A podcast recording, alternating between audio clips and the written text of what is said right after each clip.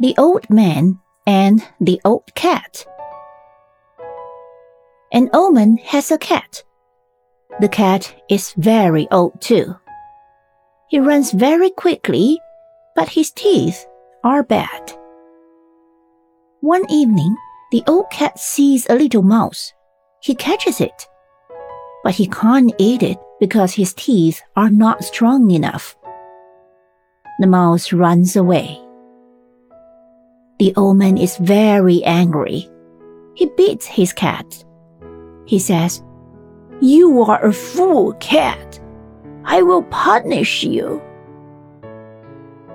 The cat is very sad. He thinks, When I was young, I worked hard for you. Now you don't like me because I'm too old to work.